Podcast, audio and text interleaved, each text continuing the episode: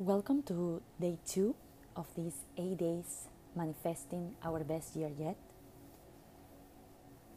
I really am very excited for everybody that is tuning in and is trying to connect with the new energy that we are trying to generate together so we can prepare for the new year that is coming very soon. Today we're going to start with a quote that says that I used to be scared of being alone, and now I'm scared to have the wrong people around me.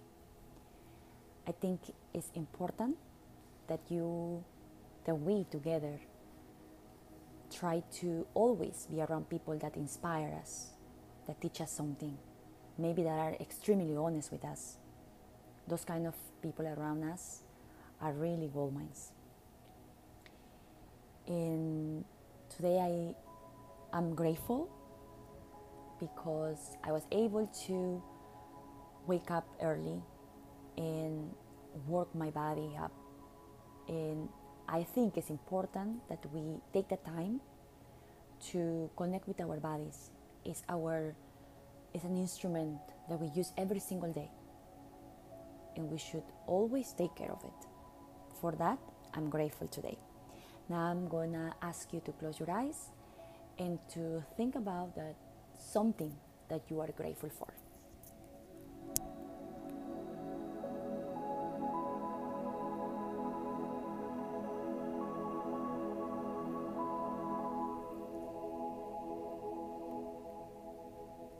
Now we're gonna get ready for our deep um, inhaling and exhaling, breathing deep to your nose and let it go through your nose as well. We're gonna start in three, two, one.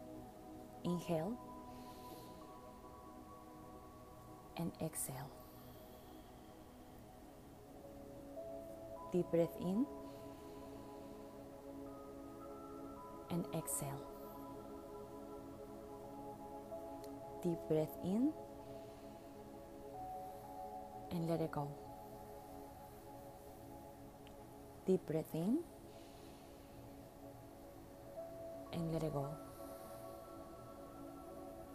One last time and let it go. Like this, we have finished our day number two.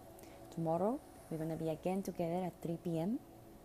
and share this link with anybody that you know that is trying to focus for the best year ahead.